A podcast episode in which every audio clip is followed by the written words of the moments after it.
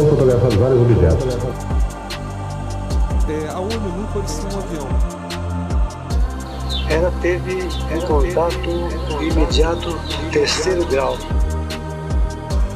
Muito grande, parecia um sol.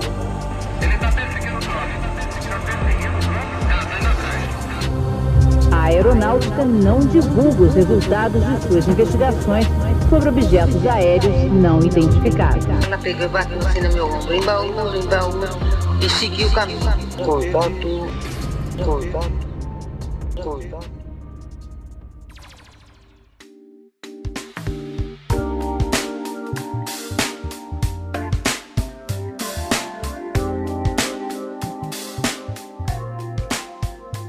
Olá, olá, olá, contatados e contatadas! Está começando mais um podcast O Contato. Sejam bem-vindos e bem-vindas! Eu sou Vinícius Martins, mas pode me chamar de Vini.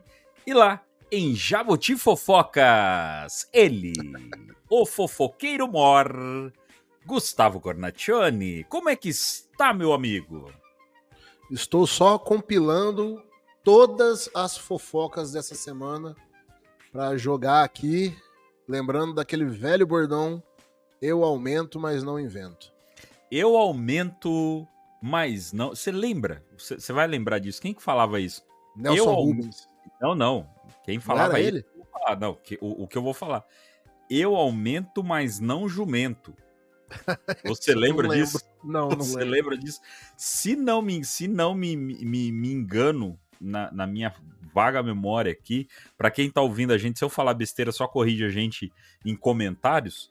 Mas eu acho que era do Cacete e Planeta, cara, que tinha essa piada. Pode eu, ser.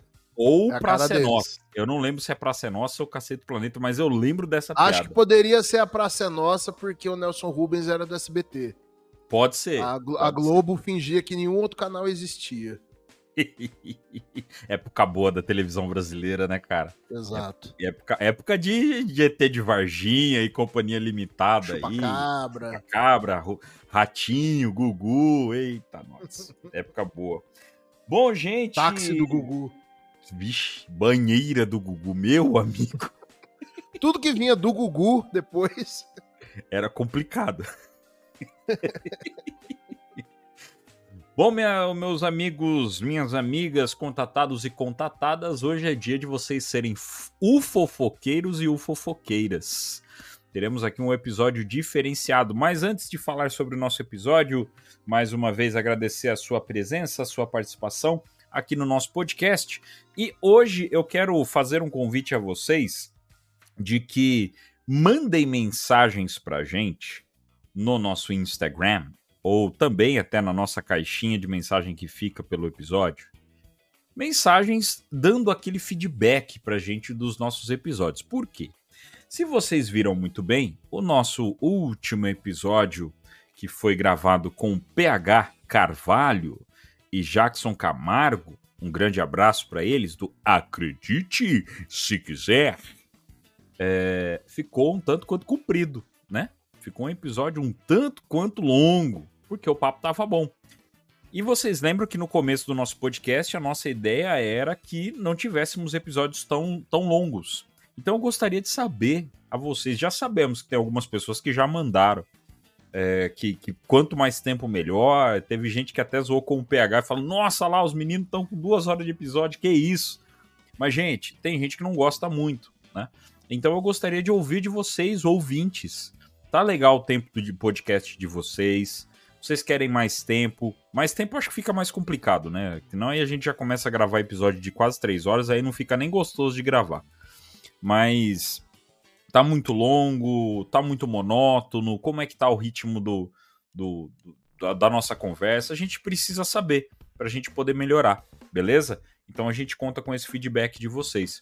E uma outra coisa que eu gostaria de chamar é que o pessoal que tem seguido a gente novo no, no Instagram, tem muita gente que não tá seguindo no podcast. Né? Eu, eu poderia até pegar e falar assim: quem tá seguindo a gente no Instagram não tá ouvindo a gente no podcast. Aí é errado, porque eu tô mandando, tô mandando um recado para quem não tá ouvindo. Mas na verdade, quem está seguindo no Instagram, nem todo mundo segue no podcast. O Instagram, o, o, o Spotify tem crescido muito, cada vez mais. Depois do episódio com o PH ficou, né, ganhamos ainda mais público. Mas lembrem de avaliar o episódio e também de segue no Instagram, segue nas redes sociais, segue em tudo quanto é rede social que a gente tem, mas segue também no Spotify, que é onde dá força pra gente. É onde a gente acaba tendo é, que o Spotify entende que o nosso conteúdo está sendo indicado, está sendo seguido, e ele começa a indicar para mais pessoas.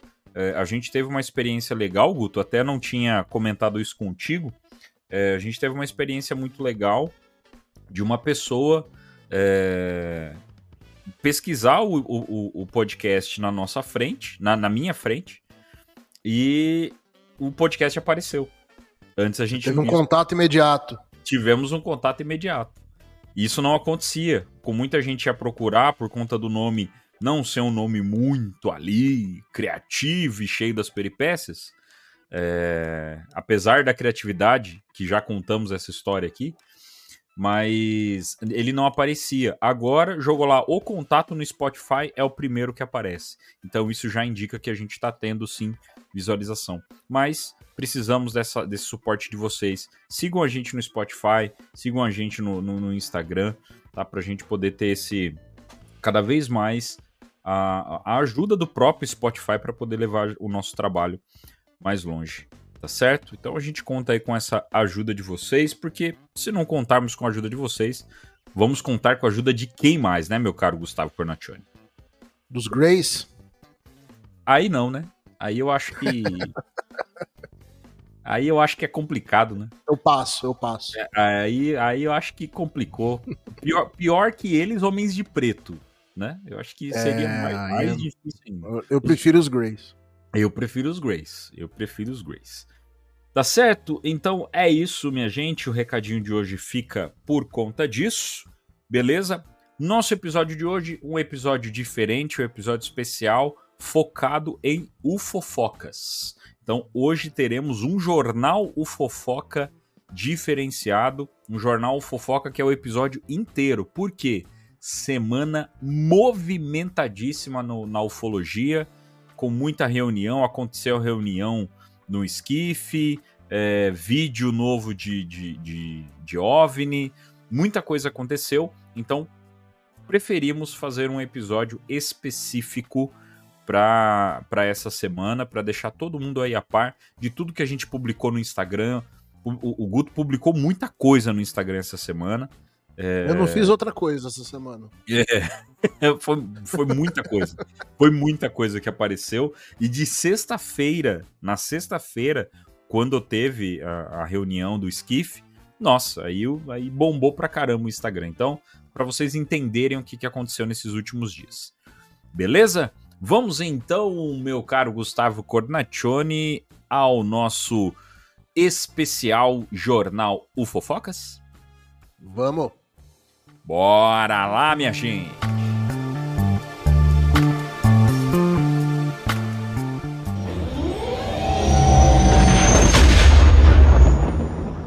Jornal UFOfocas, edição especial. Apresentação Vinícius Martins e Gustavo Cornaccioni. Um oferecimento.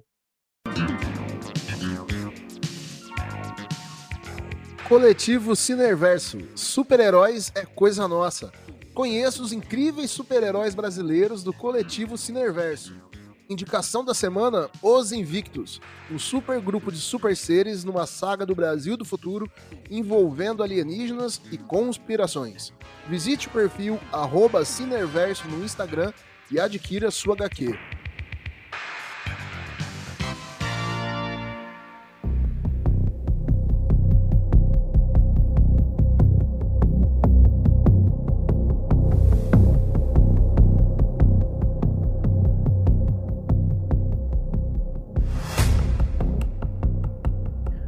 Último dia 12 de janeiro aconteceu a tão esperada reunião de portas fechadas com os congressistas, membros do Comitê de Supervisão da Câmara, com o escritório do Inspetor-Geral de Inteligência, no SCIF, ou Sala Cofre, para a averiguação das informações trazidas por David Grush ao Congresso americano.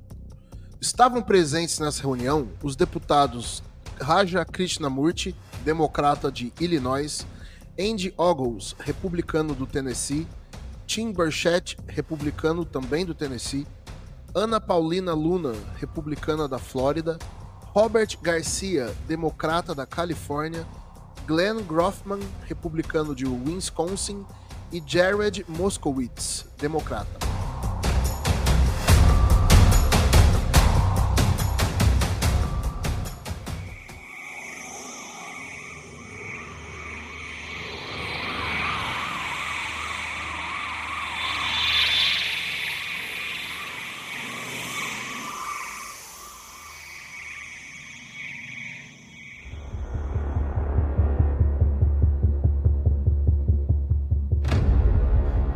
Bem, meu caro Gustavo Cornaccione. Nossos ouvintes vão ouvir um jornal fofocas um pouco diferenciado.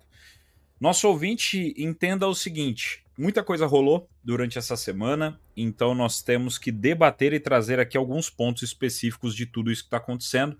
Então, paramos aqui as nossas notícias para trazer para vocês um pouco de tudo isso passo a passo para não ficar muito confuso. Como já dissemos, muita coisa foi publicada na nossa página, muita coisa aconteceu no meio da ufologia, no meio da política, no meio militar em si, e aí isso acaba causando uma confusão. Beleza? Então, primeiro ponto sobre isso que nós falamos em, anteriormente das notícias anteriormente. Aconteceu a reunião no esquife dos, eh, dos congressistas, né, dos membros ali do Comitê de Supervisão da Câmara, com o pessoal do escritório do Inspetor-Geral de Inteligência, onde informações foram averiguadas referente a tudo que o David Grush trouxe nesses últimos meses no Congresso americano, denúncia, entrevista com Ross Coulthard e tudo mais, beleza?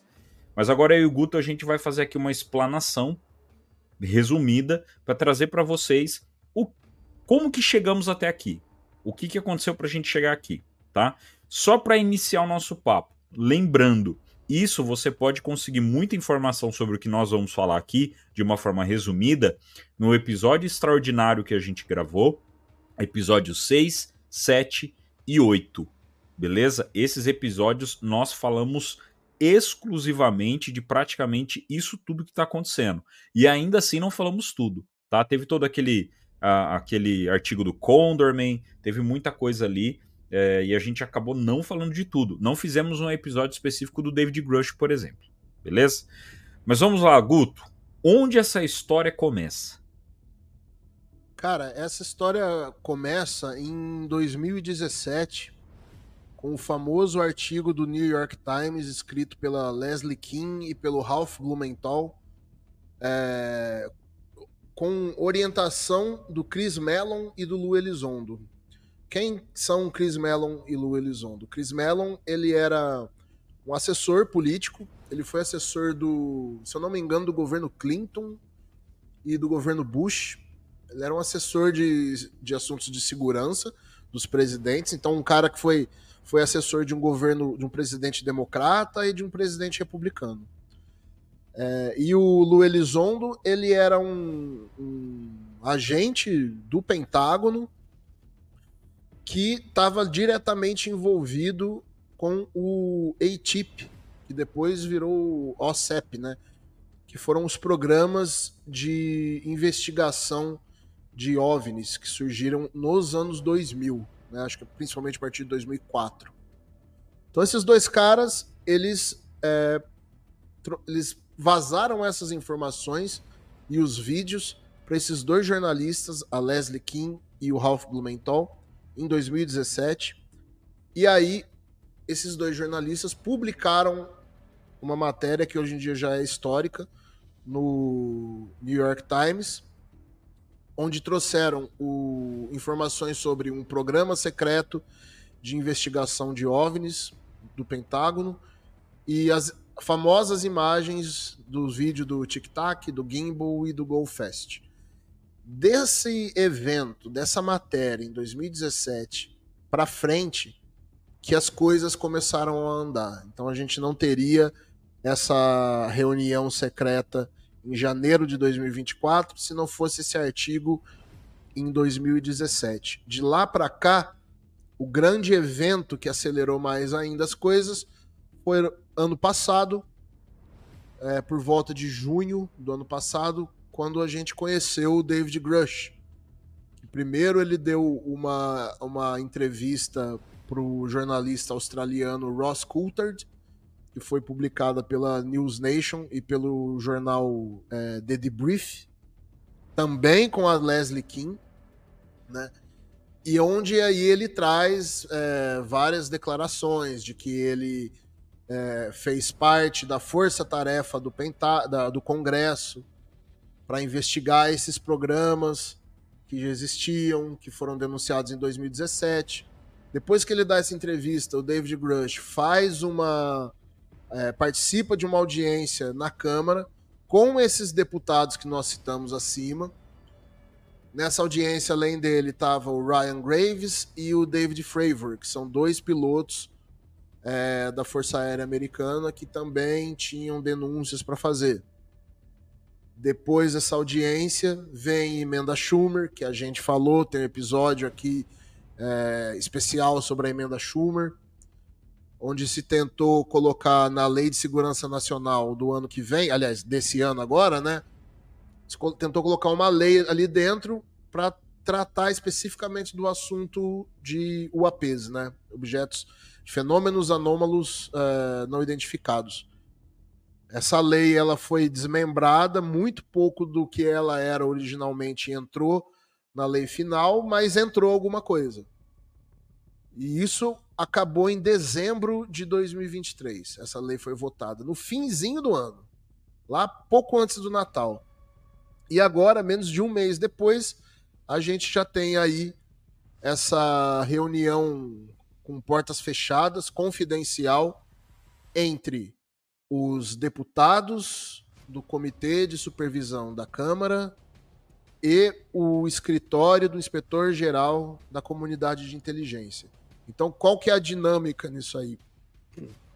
Quando o David Grush, antes do David Grush fazer a, a entrevista que ele fez para o Ross Coulthard em junho do ano passado, antes disso ele já tinha procurado o então é, é, inspetor-geral da comunidade de inteligência e apresentado as denúncias para ele por escrito, prestado depoimento.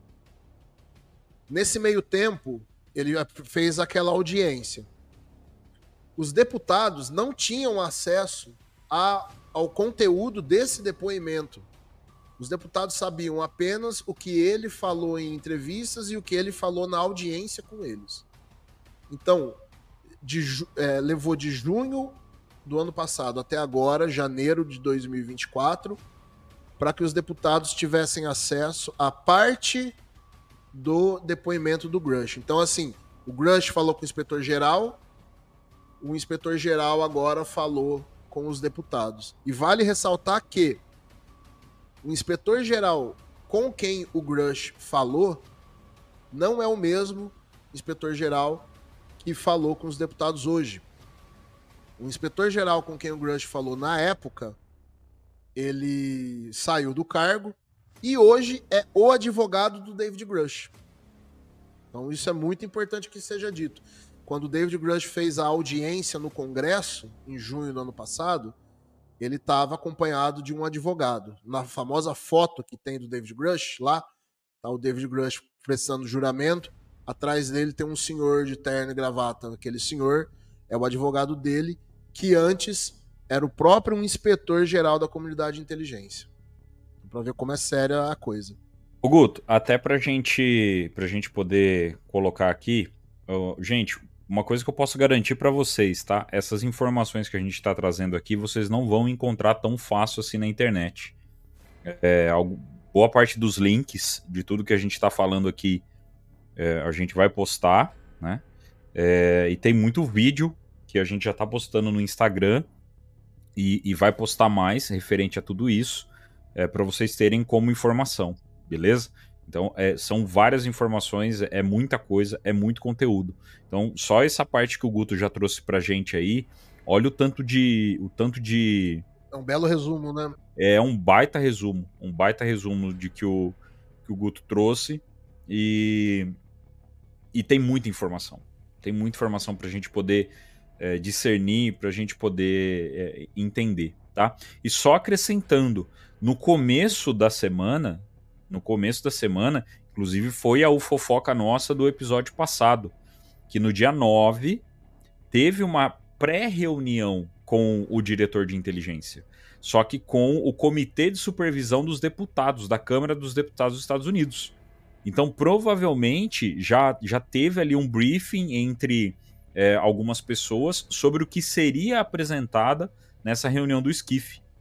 E então, provavelmente, muito de, do que poderia ter aparecido nessa reunião, e a gente vai falar de mais coisas aqui ainda, é muito do que poderia ter aparecido já foi cortado ali. É, inclusive, na o fofoca do episódio passado, a gente cita que já pode ser uma possibilidade de funcionamento da emenda Schumer. Porque é onde já, você já tem o corte de algumas coisas que não devem ir a público.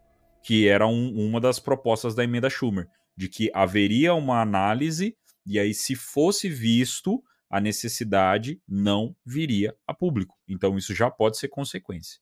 É, ele dizia que assim, é, na, na, lei ficou dizendo assim: o, o governo tem o, a obrigação de tornar essas informações públicas se a necessidade de informação for maior do que o risco à segurança nacional. Então, a, abre brecha, né? Se, se o governo achar que o risco à segurança nacional é maior do que a necessidade de informação, então eles não falam. Então, no fim das contas, fica elas por elas, sabe? Ó, vocês são obrigados a falar, mas se vocês não quiserem, vocês não falam. Que a questão da, a questão da segurança nacional é, é sempre a muleta que eles usam para segurar os segredos, né? É, são as justificativas. São as justificativas que eles usam sempre, né? Que eles acabam trazendo sempre aí.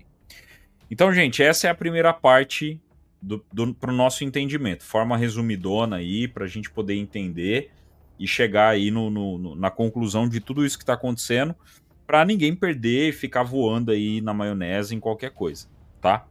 É, e já trazendo um, um, um, ponto antes aí.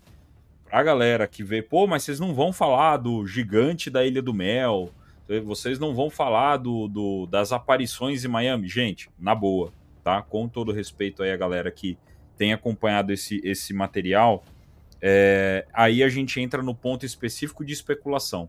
Hoje a gente está debatendo um ponto que envolve política, que envolve questão é, militar, que envolve uma questão muito mais emergencial, tá? É, eu acho que mais emergencial que isso seria só se uma nave realmente aparecesse no meio de todo mundo e seres realmente aparecessem e as coisas estivessem acontecendo. Foi só especulação tudo que aconteceu. Mantém-se na casa da especulação. Muito. Tomem cuidado, vou fazer aqui o alerta, hein?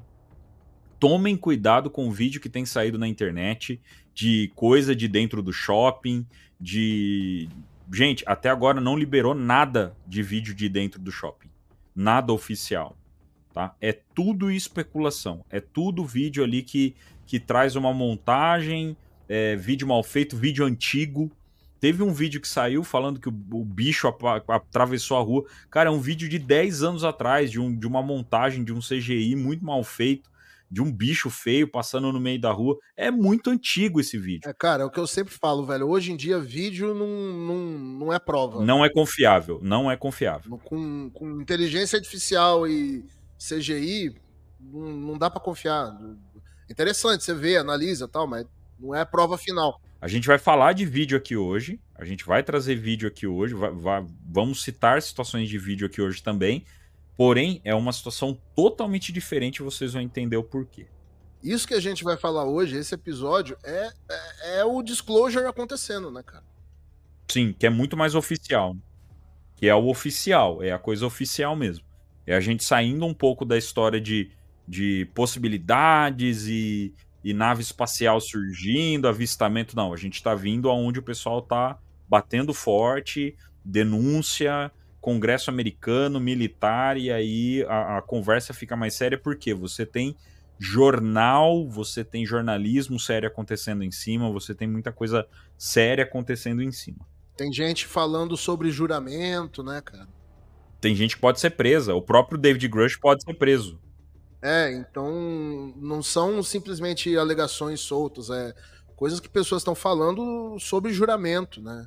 É o seguinte, é, eu sei que às vezes pode, às vezes pode parecer, o pessoal pode pensar assim, pô, mas vocês só falam dos Estados Unidos, tal, ufologia brasileira. Mas é o seguinte, cara, Estados Unidos é trailer pro resto do mundo. O que acontece lá, acontece lá antes. Depois Uhum. vem, vem depois reverbera no resto do mundo. Então é normal que o- o- essa questão de disclosure aconteça lá primeiro. É por isso que a gente olha tanto e fala tanto sobre o que está acontecendo lá. É, eu acho que é, é até pra quem não ouviu o episódio com o Rony, com o Rony Vernet, a gente acaba citando isso, a gente inclusive pergunta sobre isso. É, a ufologia brasileira ela tem uma importância muito grande pro resto do mundo. Vários casos, inclusive Varginha, a gente já tá próximo aí né, na semana do lançamento desse episódio. Varginha vai fazer aniversário, né? É, a gente já estava programando um episódio sobre Varginha, mas tudo isso aqui aconteceu e aí não teve, não teve como a gente não ir por esse caminho. Mas é, a ufologia brasileira e os ufólogos brasileiros são muito importantes para toda, para toda análise e para todo estudo. Porém, aqui no Brasil, por uma série de fatores, a gente não tem um denunciante, a gente não tem é, o- os militares se envolvendo tanto com os casos. A gente não tem tantas universidades envolvidas nisso, né? E isso, não tem uma, não tem uma pesquisa científica muito forte em cima dos casos. Então a gente. Científico não- oficial, né? Oficial. Isso, isso. A gente não tem é, um- uma, uma universidade colocando o nome dela numa pesquisa. E isso, obviamente, acaba tirando o nosso foco de algo que pode ser mais concreto para a ufologia, tá? Então, pelo amor de Deus, gente, a gente gosta muito da ufologia brasileira. Se a gente não gostasse, não teria trazido aqui Jackson Camargo, já Rony Vernet. A gente já está com um plano de trazer ufólogos tão grande quanto aí Rony Vernet e, e- e Jackson Camargo é, e, e outras pessoas também, porque a ufologia brasileira ela é muito importante. Ela é muito importante justamente para criar os questionamentos. Só que infelizmente a gente não tem o denunciante por uma série de fatores. E o momento agora é, a gente tem um denunciante, coisas grandes estão acontecendo lá nos Estados Unidos, que envolve essa parte política. Então a gente precisa estar falando disso. Guto, vamos para as próximas notícias.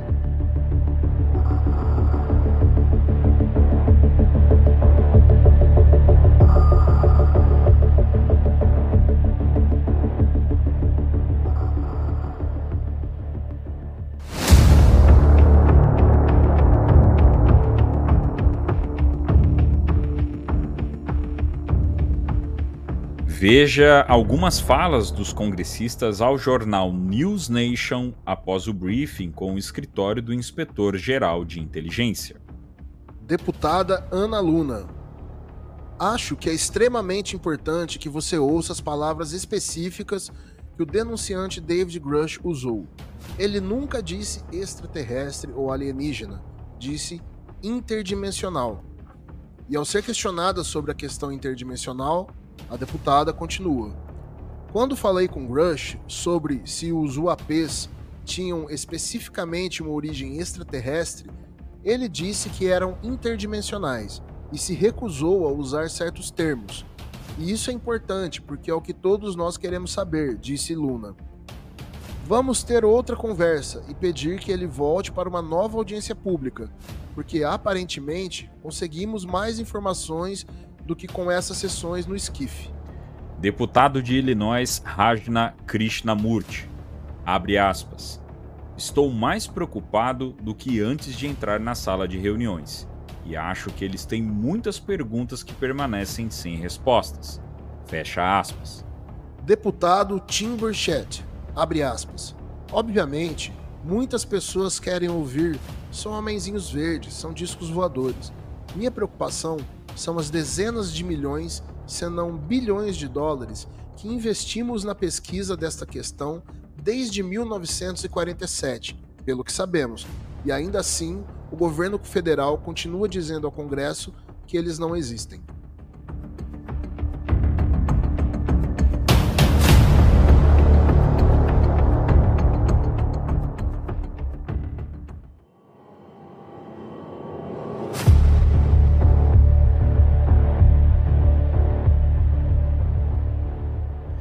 Bom, vamos lá. Agora o negócio começa a ficar louco, né, Guto? É, a fala dos deputados, inclusive a gente colocou no episódio só algumas falas, foram várias. A participação tiveram entrevistas com todos os deputados que estavam por ali.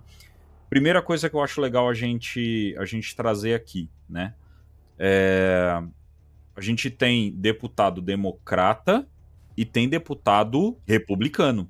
É o único assunto, é o único assunto possível que haja uma união entre esses dois partidos lá, cara. É o único assunto.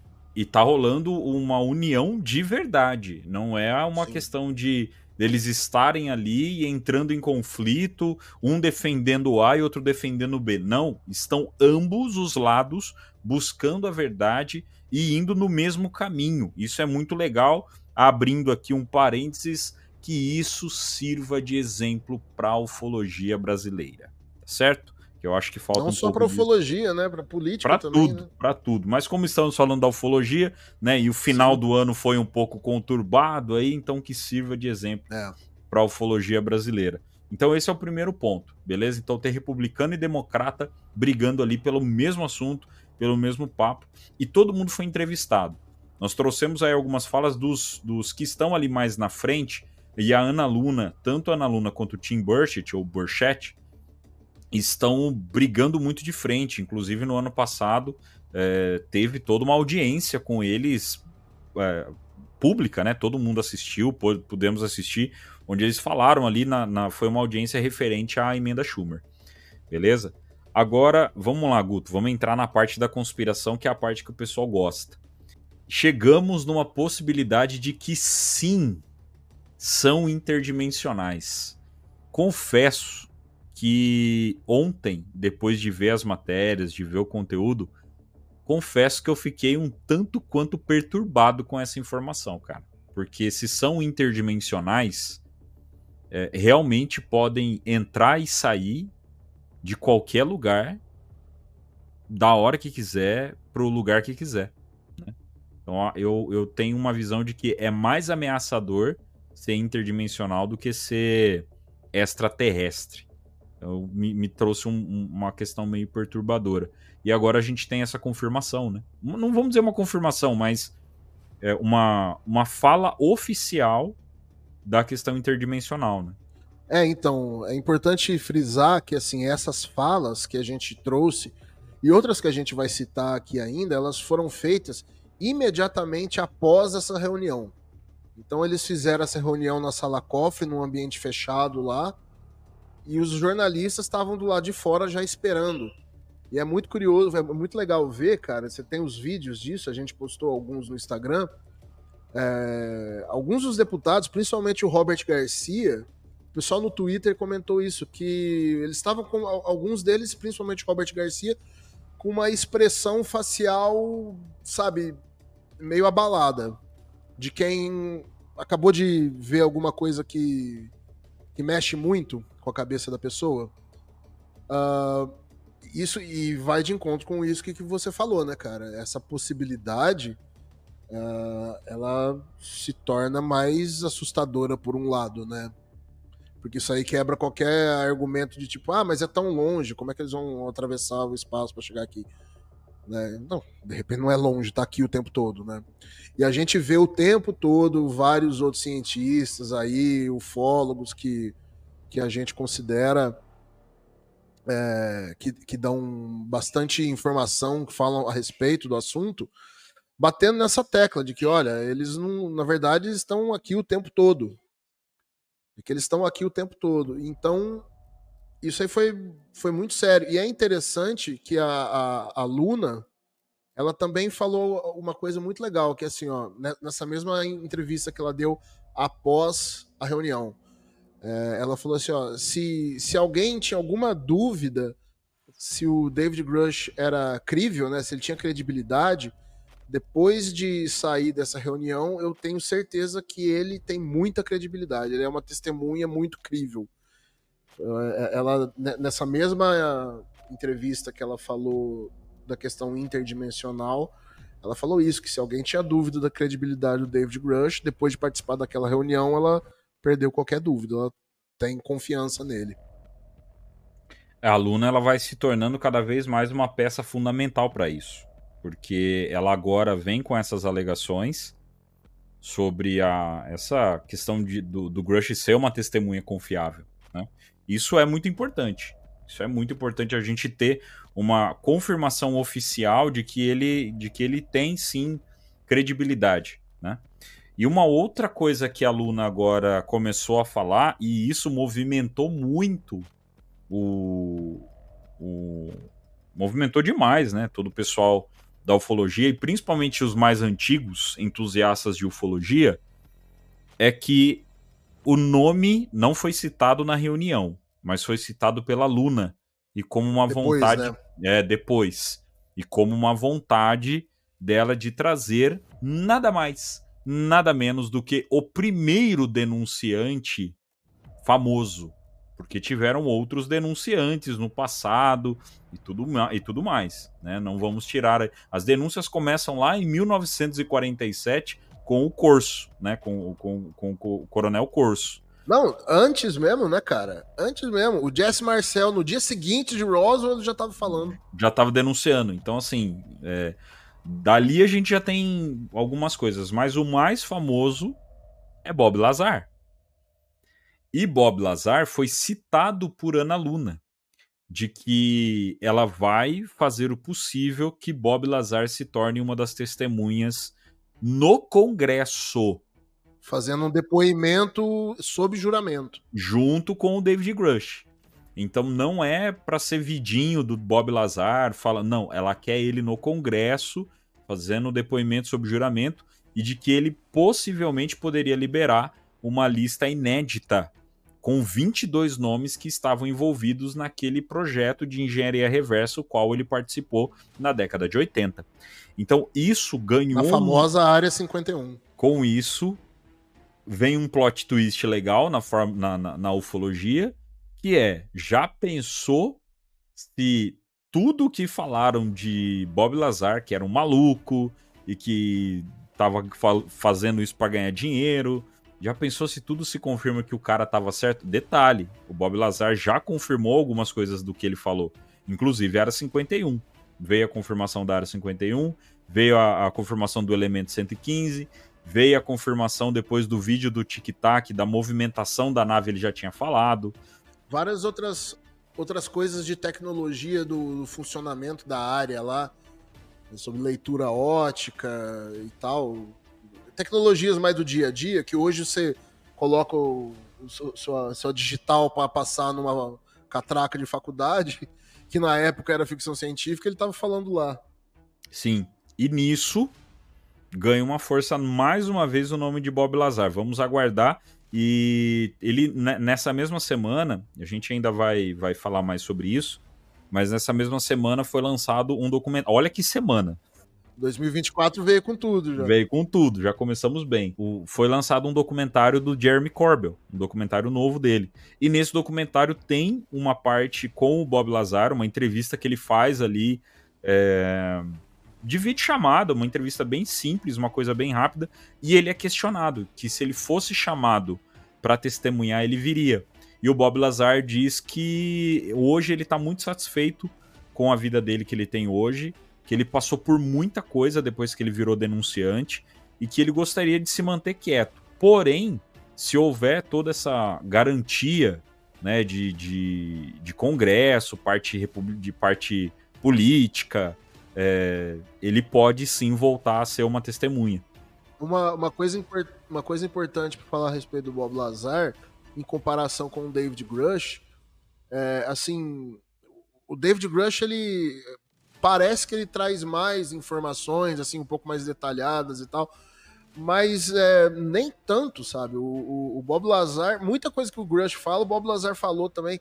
A grande diferença é que, assim, é, o, o, que o, que fazia o pessoal desacreditar um pouco o Bob Lazar era a dificuldade de conferir quem que ele era, sabe?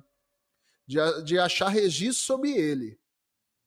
O, Bob Lazar ele era um civil que foi contratado para fazer um trabalho ali na área 51, segundo a história, e teria estudado em tal lugar, teria trabalhado no laboratório de Los Alamos e tudo mais. e, e não tinha muito registro sobre ele, então ficava aquela dúvida, será que ele fez isso mesmo e tal.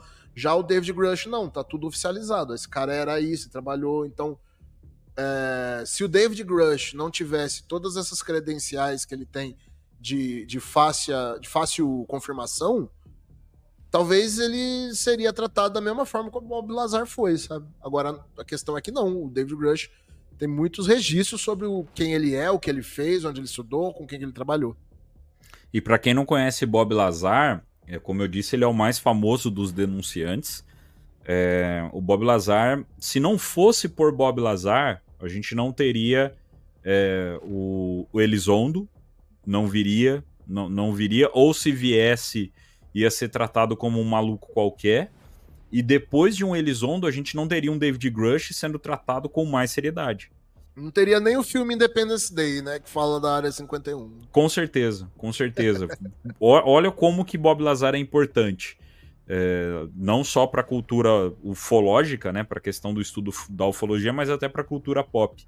Então é um nome sim muito importante no assunto e, e ver ele sendo citado por uma congressista tem uma força muito grande.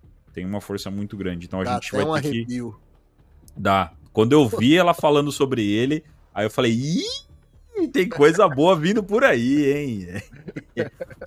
deu, deu, deu, uma, deu um quentinho no coração. Porque, ó, a gente, eu confesso para vocês, é, a gente esperava que saísse algo bem grande, bem bombástico. Vamos falar que. Não vamos falar que não saiu, né? Eu acho que essas falas que saíram deles aí já foi uma coisa bem legal para um começo de 2024 que a gente falou que vai acontecer e tal. É, muita coisa já rolou. Mas a gente queria mais. Né? Tiveram até alguns congressistas que saíram dali bem decepcionados, dizendo que eles esperavam mais da informação. Alguns disseram, inclusive, o próprio Tim Burchett, ele disse que uh, ele consegue enxergar ainda que o Pentágono está segurando coisa que o Pentágono ainda está conseguindo não ser tão transparente quanto eles queriam. Então, existe essa preocupação do que é o fenômeno, como o próprio Tim Burchett disse, existe a preocupação da grana, do dinheiro que foi gasto desde 1947. Então a gente está falando aí de bilhões, uma, um valor absurdo com pesquisa. Sem prestação de conta, né? Sem prestação de conta nenhuma. Então, é, não dá nem para saber se foi corrupção, se não foi, onde que esse dinheiro foi parar. Simplesmente o dinheiro sumiu. O dinheiro sumiu. E não tem prestação de conta. E, e isso é o dinheiro do contribuinte. Esse é o problema que, que, que eles estão levantando a brecha. Né? Eles estão usando dessa questão do dinheiro do contribuinte que foi usado sem a permissão do contribuinte e sem o conhecimento do, do contribuinte para poder forçar ainda mais as revelações. Então, talvez o interesse deles, não que eles não tenham o medo ou o receio do que é o fenômeno na realidade, mas onde eles estão mais pegando é, cara, o que, que vocês fizeram com o meu dinheiro e eu quero saber. É isso que tá pegando. Lá nos Estados Unidos, essa questão da, do dinheiro dos impostos, é, eles têm uma fiscalização e um interesse muito maior do que a gente aqui no Brasil. Né? A gente não lida com isso no dia a dia, né? Essa, essa cobrança, né? Lá isso é muito mais, mais palpável.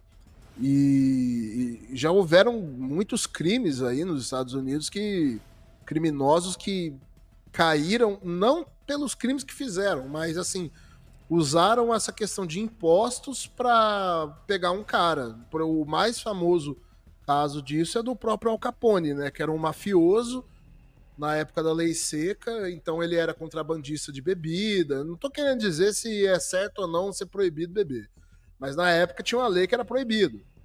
E ele era um mafioso, contrabandista de bebida lá em, em Chicago, era o chefe da máfia de Chicago, com um monte de morte nas costas. Mas os caras conseguiram prender ele por lavagem de dinheiro e por sonegação de imposto. Sabe? Depois ele foi julgado pelos crimes e tal, mas pegar ele, botar na cadeia, eles usaram essa ferramenta aí, que aí é follow the money, né? Segue, segue o dinheiro. Eu, eu não sei se, é, se a gente deixou isso bem claro. Porque a gente tá falando que eles fizeram essa reunião e aí depois eles saíram e a pessoa que tá ouvindo o, o episódio tá, mas tá, mas o que que eles viram? A reunião era confidencial. Então isso foi mostrado para eles, eles não podiam abrir o que, que eles viram. Então a reunião é confidencial. Ela foi só para esses membros do comitê, não é para qualquer deputado, é para os membros de, de supervisão do Congresso, da Câmara dos Deputados Americanos. Então, é, com certeza tinha um acordo de confidencialidade ali que eles tiveram que assinar para participar dessa reunião. E quando eles saíram, é, você vê que eles estão querendo falar. A Luna, eu fiquei até surpreso dela ter falado negócio questão de interdimensional. Eu acho que ela não, tinha muita liberdade para ter falado isso.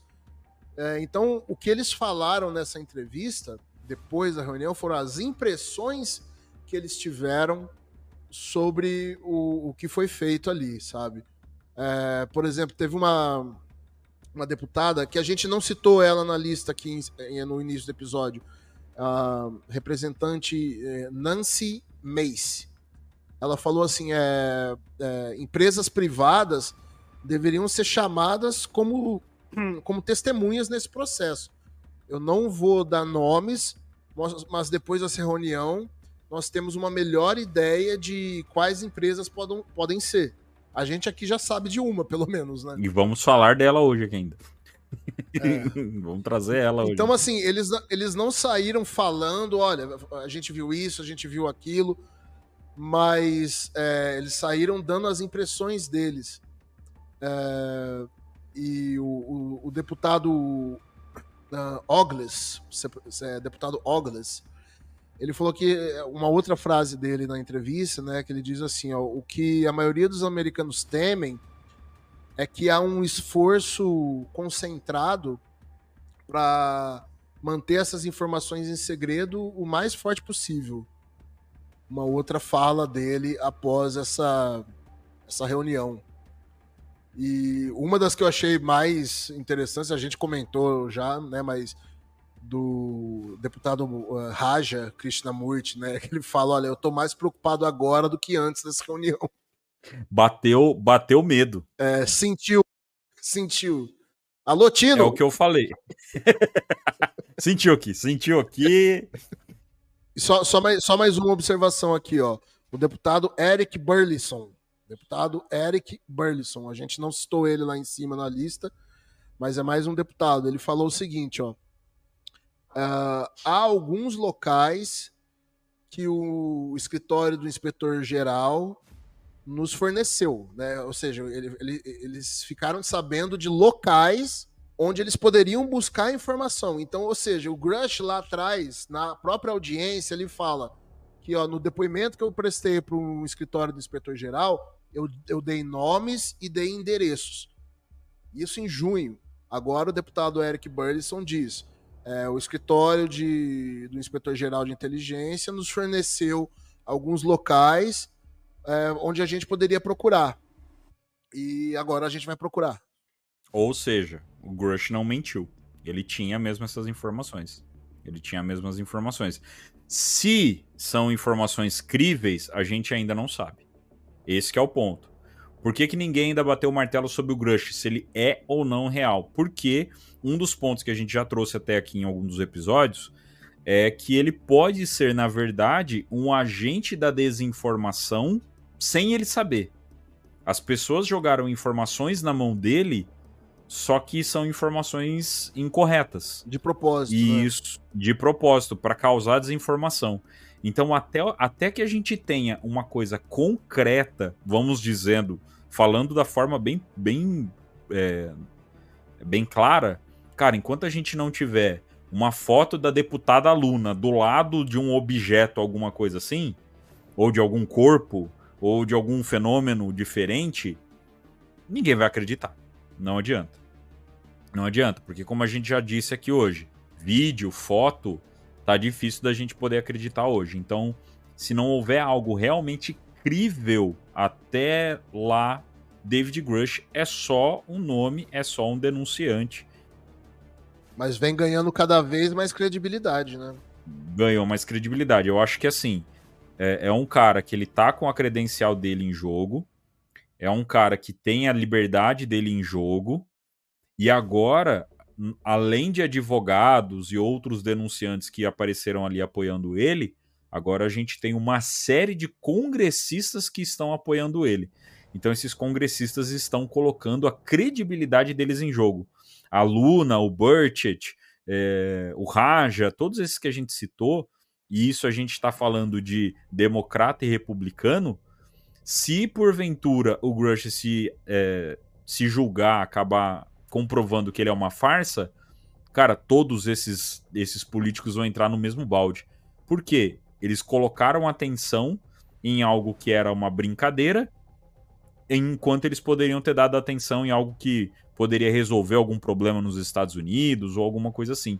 Então, obviamente, o contribuinte, o cidadão americano, não vai apoiar isso, se for uma farsa. Então, você vê a quantidade, essa quantidade de deputados que está botando credibilidade em cima do Grush, é sim para a gente poder começar a chamar uma atenção. Tá? Então, acho que, que fique bem claro isso.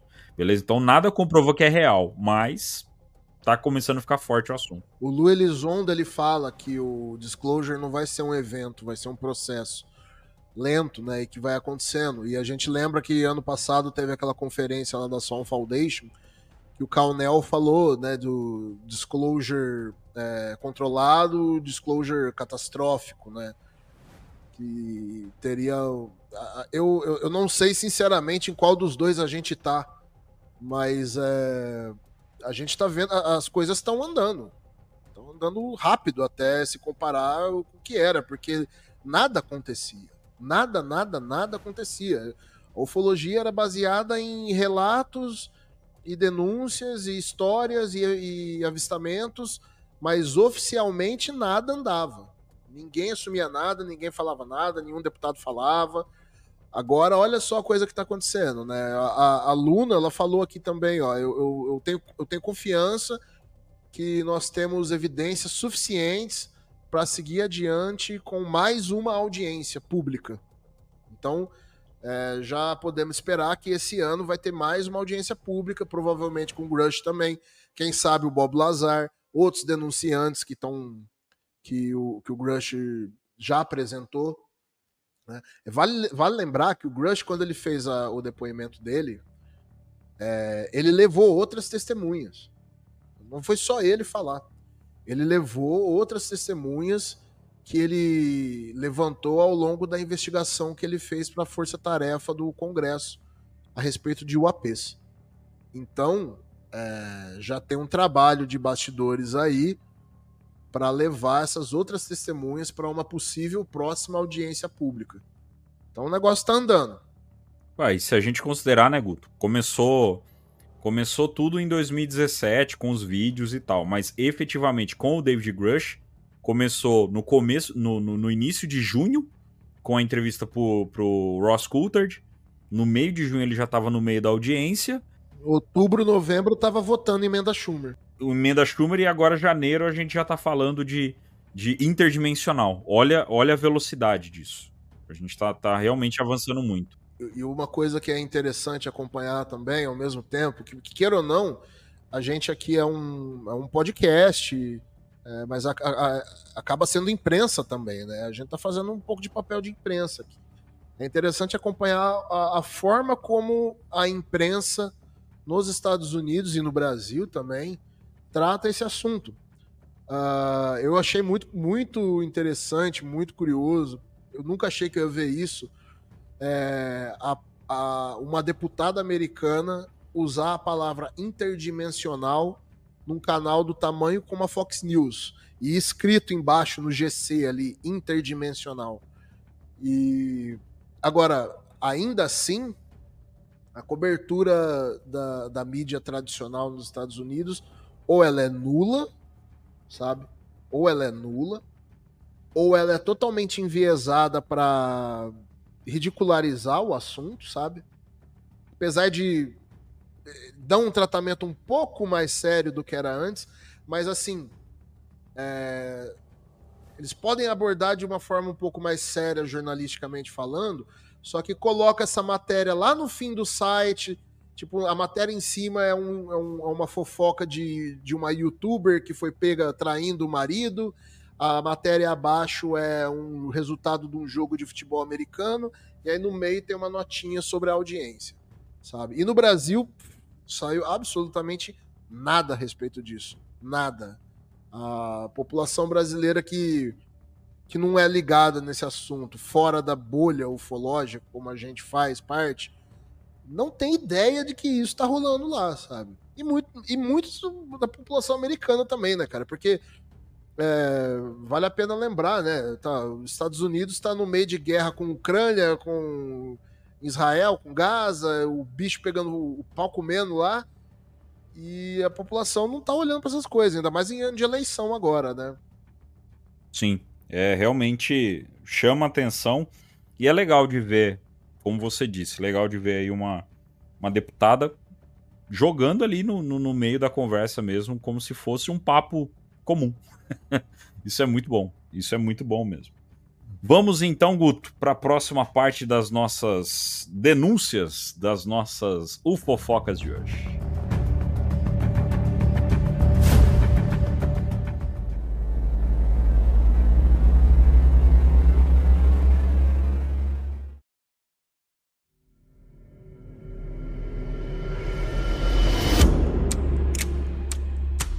Veja agora outras notícias que abalaram a semana e movimentaram não só a reunião com o comitê, mas também toda a comunidade ufológica. O documentarista Jeremy Corbell lançou nessa semana o documentário UFO Revolution, e dois novos registros foram apresentados. Em um deles é possível ver um objeto o qual lembra uma água viva, sobrevoando uma base militar no Iraque no ano de 2018. E no outro é uma foto onde foi registrado um objeto em forma de lustre. Essa mesma foto foi inclusive citada na reunião na sala cofre. Até o momento dessa gravação, nenhum consenso foi obtido referente a esses registros. E finalizando toda a movimentação da semana, no mesmo dia da reunião, a NASA, em parceria com a Lockheed Martin, lançou o seu novo modelo de jato hipersônico o X-59. O principal propósito com essa novidade é reduzir o estrondo sônico, ou Sonic Boom, e permitir voos comerciais supersônicos no futuro. Até o momento dessa gravação, ainda não foi liberado vídeo com demonstração de voo da aeronave. A fonte das informações contidas nesse episódio são do canal Rony Vernet e dos jornais americanos News Nation e Fox News.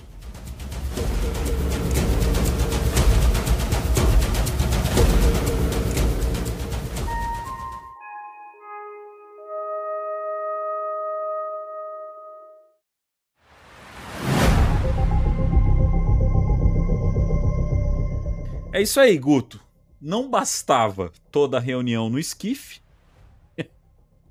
Vem o Jeremy Corbell, lança um documentário, traz a entrevista com o Bob Lazar que nós já falamos e ainda joga duas, é, dois registros de OVNIs. Um que gerou um bafafá danado na internet. Até agora tem gente debatendo sobre isso, que é o OVNI Água Viva e outro que os entusiastas de Evangelion que estão nos ouvindo viram a imagem e já imaginaram coisa, né? Porque parece um lustre, é, cheio de bolinha, meio que em formato de losango tal. Cara, o, o Jeremy Corbell ele é complicado, né?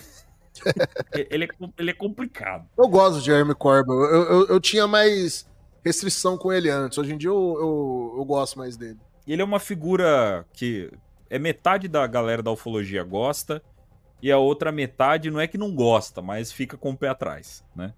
É, mas ele trouxe um documentário e são duas, dois registros que a gente tem ali, diferente de como a gente já disse. Diferente do vídeo da Ilha do Mel, dos supostos vídeos do shopping de Miami, esses vídeos são vídeos militares, né?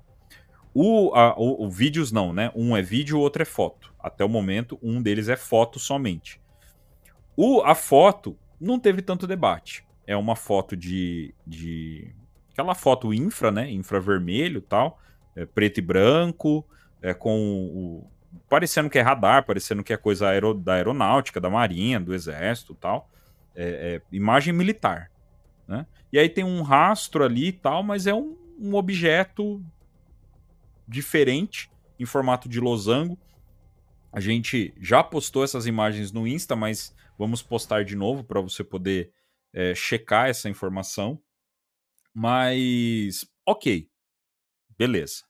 É um, um, uma foto ali intrigante. Já o OVNI Água Viva gerou um debate enorme, porque a gravação dele, segundo a testemunha que teria fornecido esse vídeo ao Jeremy Corbell, é um vídeo de 17 minutos, em que o objeto, além de sobrevoar a base iraquiana. Não, é mais do que 17 minutos. O vídeo original é mais que 17 minutos. Fala, é, é que assim, é 17 minutos, o que, que é? É que o, OV, o objeto está sobrevoando uma base americana, aí tem um momento que ele vai. Ele, ele, entra, ele sai da, daquela região, entra, começa a sobrevoar o mar, entra debaixo d'água e fica, teria ficado de 14 a 17 minutos debaixo d'água. E aí depois ele sai. Mas esse trecho não aparece. Sim, é, então é, é um registro de 17 minutos. Isso. Mas ele tem um tempo maior ali de, de, de gravação, né? Onde seria, inclusive esse vídeo tem esse registro dele entrando na água. Só que o que tá pegando? O começo da gravação, e aí eu vou até colocar a minha opinião no meio dessa jogada também. O começo da gravação é muito estático, é muito estático. O objeto não muda de forma, ele não muda de movimento, ele não muda de nada. A única coisa que muda dele é a cor. O que, por ser uma câmera, uma, uma câmera infra, infravermelho, indicaria alteração de temperatura. É, câmera térmica, câmera infravermelha, então indica alteração de temperatura, segundo os especialistas que já analisaram o vídeo. Beleza? Na minha humilde opinião, de um cara que tá vendo o vídeo no início, depois eu vi um, um outro registro dele que é mais comprido, porque o vídeo que foi liberado tem mais de dois minutos. É... Cara, parece cocô de pombo na Parece. Parece. Parece cocô de pombo ou uma mosca que morreu ali e o negócio ficou. E a galera argumentou, mas como que uma câmera de tecnologia que tem a tecnologia de limpar sozinha, como que vai ter isso aí aí? Cara, não sei, mas parece, gente. Não tem como. Tem, tem, tem alguns momentos do vídeo que você parece que vê a sujeira na tela. Parece até a sujeira na tela do computador que está gravando o vídeo. Sabe? Alguém que está gravando o vídeo de uma tela que está mostrando aquilo ali. E aí, na verdade, é uma câmera que está sobrevoando a base e aí tem aquela sujeira na tela. E que ela tá ali estática. Então fica parecendo sim que é uma sujeira. É, é, quem cara, não dá para debater quanto a isso. Parece sujeira. Parece sujeira. Só que, conforme vai andando o vídeo, e aí é a hora que o pessoal né, entra nos debates, conforme vai andando o vídeo, a câmera muda de foco. E o objeto se mostra em outro lugar. E aí você vê que não era sujeira da câmera. Né? Tem alguns momentos do vídeo que foi possível é, observar uma, mo uma movimentação dele em alguns graus. E aí você vê que não é um objeto é, parado, estático. Né? Você vê que é um objeto que sim está se movimentando, ele, ele dá uma rodada. Né? Então, assim, surgiram das mais loucas teorias. A partir do momento, que o pessoal parou de brigar se era cocô de pombo ou não, surgiu as mais loucas teorias. O Rony ele fez uma, uma live essa semana na essa semana não, na semana que saiu o vídeo, né? Analisando esse vídeo e o Jorge Ueso também soltou um vídeo analisando essa filmagem. É, no, no Twitter também vários analistas estrangeiros também analisaram. Uh, a, a, princípio, realmente, muita gente ficou considerando a hipótese de ser uma mancha de sujeira na, na, na lente, né? Só que descartaram essa possibilidade é, pela questão do foco, às vezes, assim. Se aquilo tivesse na grudado na lente, talvez ia estar tá menos, mais ou menos desfocado, relação com o fundo e tudo mais. Hoje, assim, eu, eu, não estou falando a minha opinião, a, a, a, opinião geral, meio hoje, assim. É que aquilo lá era um objeto 3D.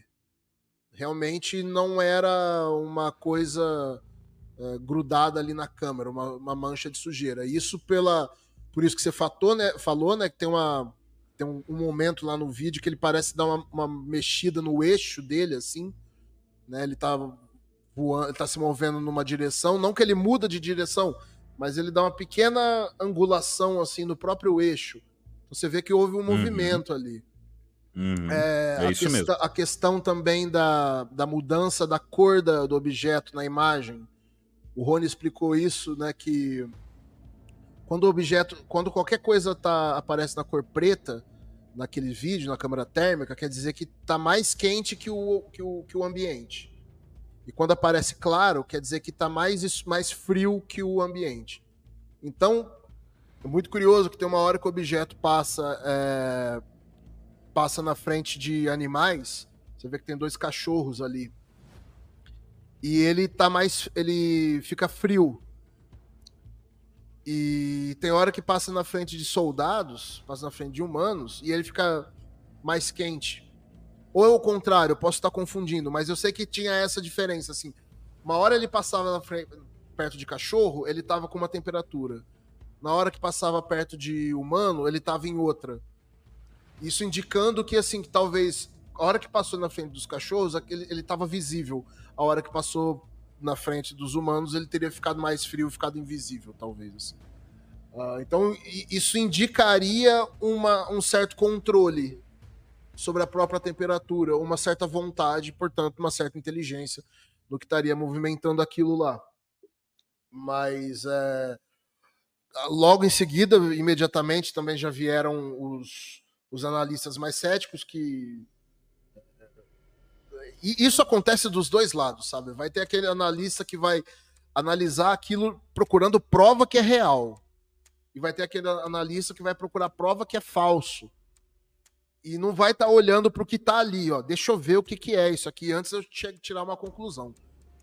Imediatamente já vieram muitos analistas já partindo desse viés assim, ó, eu quero procurar alguma coisa que prove que isso é falso.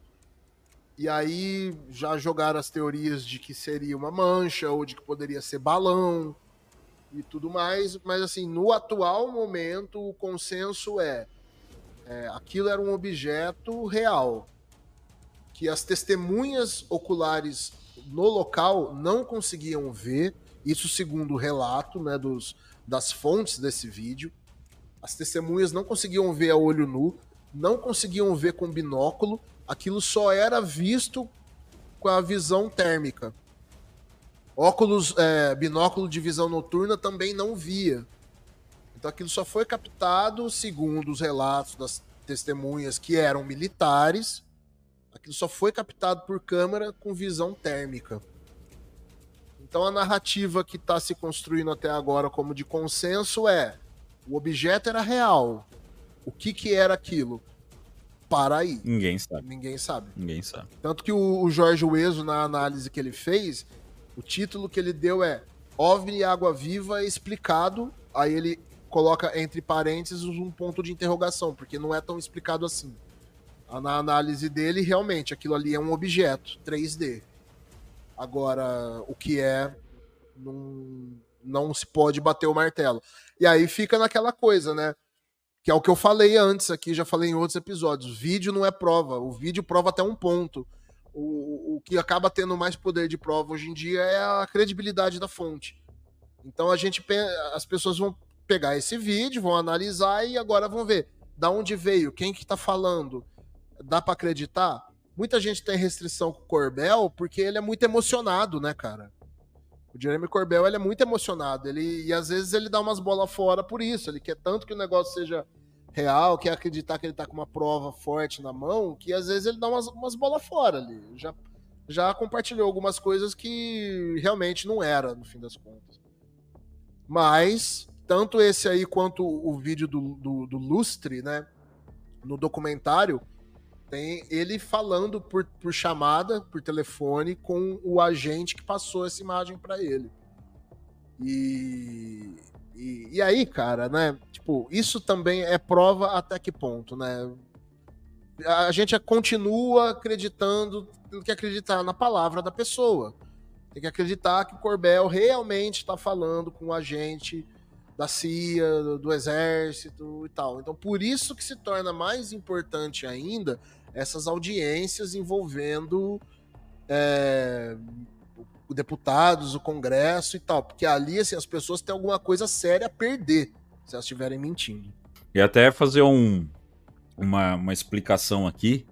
O Jorge Weso, no final do vídeo dele, ele faz uma brincadeira. Gente, é uma brincadeira. Favor, pelo né, amor de Deus. Pelo amor de Deus, é uma brincadeira. E aí ele monta ali um monte de balãozinho.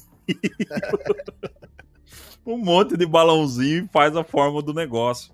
Então, gente, pelo amor de Deus, é uma brincadeira que ele fez ali no final, porque a galera fica nessa, ah, é balão. Aí usaram um balão lá da festa, do- da festa da então, cultura posso explicar o que, que foi isso aí? Uhum. O Mick West, que é aquele famoso cético radical, ele sempre. Ele, ele tá com a, co- com a carta do balão na manga já, sempre na mão ali pra usar. Tudo que aparece já tem a carta do balão. E aí ele tava considerando que era balão, ele pesquisou né, os tipos de balão que se tem no Iraque, aí achou várias formas, beleza. Só que nenhum balão tem aquela forma. Para ter aquela forma, você teria que montar um balão com aquela forma. Então o Mick West pegou várias imagens de balão e agrupou elas de uma forma que aquele monte de balão montado do jeito que ele montou ficaria igual àquela imagem lá, aquele formato. Não dá pra levar a sério isso, né, cara? O cara, ele montou a imagem pra bater com aquilo lá. E aí a, a cutucada que o Jorge deu é isso. Bom, já que, que é balão, eu vou e já que montaram uma imagem, eu vou montar a minha também. Ele montou um balão lá, um monte de coisa lá. E um monte de gente, eh, algumas pessoas ficaram assim, pô, o Jorge acha que é isso? Não, gente, é- ele, ele- ele deu uma cutucada no Mick West. Aí o pessoal não percebe quando é ironia e aí fica nisso. Mas assim, até agora o debate desse, desse vídeo tá rolando, né? É um vídeo muito bom, um vídeo bem legal. O que a gente queria ver é o vídeo completo, né? Mas a gente já sabe, não tem o vídeo completo do Tic Tac, não tem o vídeo completo do Gimbal, não vai ter o vídeo completo do, da, do, do OVNI Lula Molusco, tá bom? Então não vai ter, tá bom? Se contentem com esse vídeo que foi até agora aí, e, e é isso aí, beleza? Agora, o que não é OVNI e foi revelado, meu caro Gustavo Cornatio, foi o X-59. Nova aeronave, nova aeronave hipersônica criada em conjunto da NASA com quem? Com quem? Com quem? Com quem? Quem? Lockheed Martin. Isso aí. é Lockheed isso aí. Martin. Você e todo o seu sonho nas alturas. Então, quem já ouviu os episódios nossos aqui sobre engenharia reversa já tá cansado de ouvir falar dessa empresa, né? é, Lockheed Martin já é uma presença, já tem quase patrocínio aqui no episódio. E os caras não esconderam. Tacaram um, um avião novo, hipersônico, não faz Sonic Boom. O que, que é o Sonic Boom? É quando o avião atinge a velocidade do som lá, que ele tem aquela, aquele corte de barreira do som, ele dá um estouro, ele não tem. Ele, ele, ele vai simplesmente acelerar sem fazer isso aí. O que já é funcionamento parecido com o de OVNIs observados, tá? Que é o disparar sem fazer som. Disparar sem, sem fazer muito estardalhaço. Obviamente, é um avião, tem o vídeo dele na internet, a gente postou esse vídeo em store nosso, depois a gente posta de novo, porque é bonito pra caramba, é um baita jato bonitão. Ele lembra muito o Concorde, mas até o momento ele é um jato é, para uma pessoa só ou duas pessoas, é, é teste ainda. Mas ele tem o- aquele bico fino, comprido tal, ele lembra muito o Concorde. Então é, é, um- é uma nave bem, bem peculiar, assim. Mas é um avião. Você vê ali que é um avião, não tem nada de diferente no formato dele, que lembra um disco ou um tic-tac ou qualquer coisa do tipo. O Rony Vernet, ele comentou que a frente desse avião, porque ele tem uma frente bem pontuda, né, cara? A ponta do avião Sim. e a cabine do piloto estão muito longe, né? O cockpit. A Uhum. ponta dele é bem, bem afinada e bem, bem protuberante, assim. E o Rony citou que esse formato lembra a descrição de OVNI feita pelo General Uchoa. Ele Uhum. deu uma descrição bem parecida com isso aí. A Lockheed Martin não esconde, no vídeo aparece destacado assim, Lockheed Martin.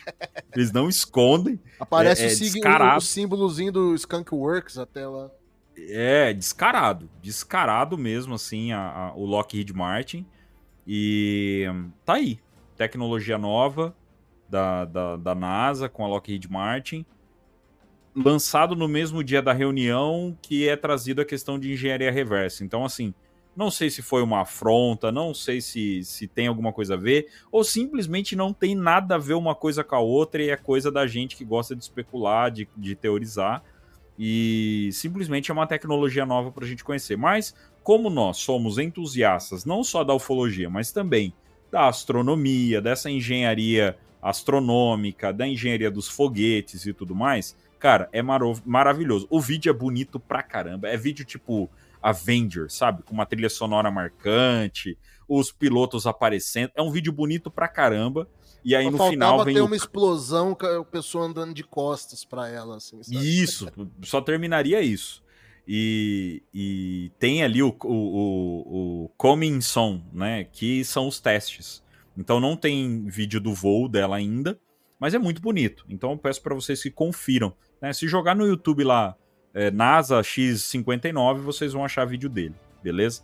Então ele é muito bonito, mas veio para aquecer ainda mais os debates sobre engenharia reversa, se tem engenharia reversa ou não tem. Beleza? E assim finalizamos as polêmicas da semana, que foi uma semana recheada. Recheadaça de coisas aí, tá certo? Então, para vocês, se ficou confuso, gente, manda mensagem pra gente, a gente explica mais uma vez, fala mais uma vez para vocês. E ouçam os outros, os outros episódios que a gente citou aqui, o, extra- o- o- o episódio extraordinário nosso, o 6, o 7 e o 8. E a gente tem bastante conteúdo aí para vocês. Beleza? E aí, aí a gente consegue é, trazer cada vez mais coisa nova para vocês. Beleza? Tem muito conteúdo, tem muita coisa para falar. Essa matéria veio com muita coisa, mas obviamente não dá pra gente sintetizar tudo aqui em um único episódio. Tá certo, meu caro Gustavo Cornaccioni? Certinho, é isso aí.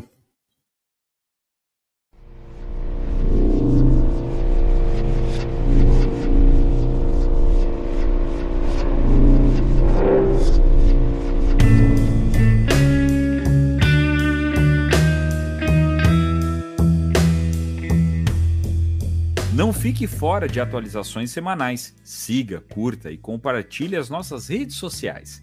E se tiver alguma fofoca que quer ver em nosso próximo episódio ou mandar um recado para nossos apresentadores, entre em contato pelo nosso Instagram, arroba podcast o contato, ou deixe um recado na caixa de mensagem desse episódio.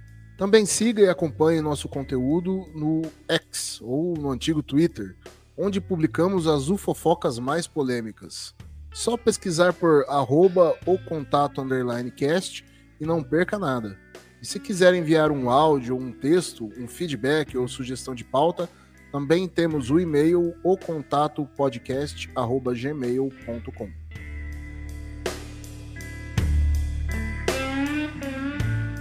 É isso então, meu caro Gustavo Conaccioni, é isso então, meu caro ouvinte do podcast O Contato.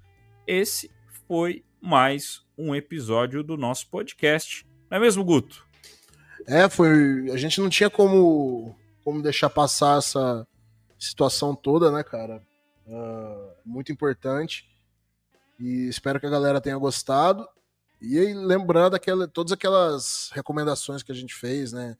Sigam no Spotify, no Instagram, avaliem o episódio, deixem comentários, mandem mensagem. A gente tá aí. Muito bem, então, nosso caro ouvinte, muito obrigado a você que chegou até aqui. Muito obrigado, Guto, por mais essa participação comigo aqui. Beleza? Um grande abraço para vocês. Nos encontramos na semana que vem em mais um podcast O Contato.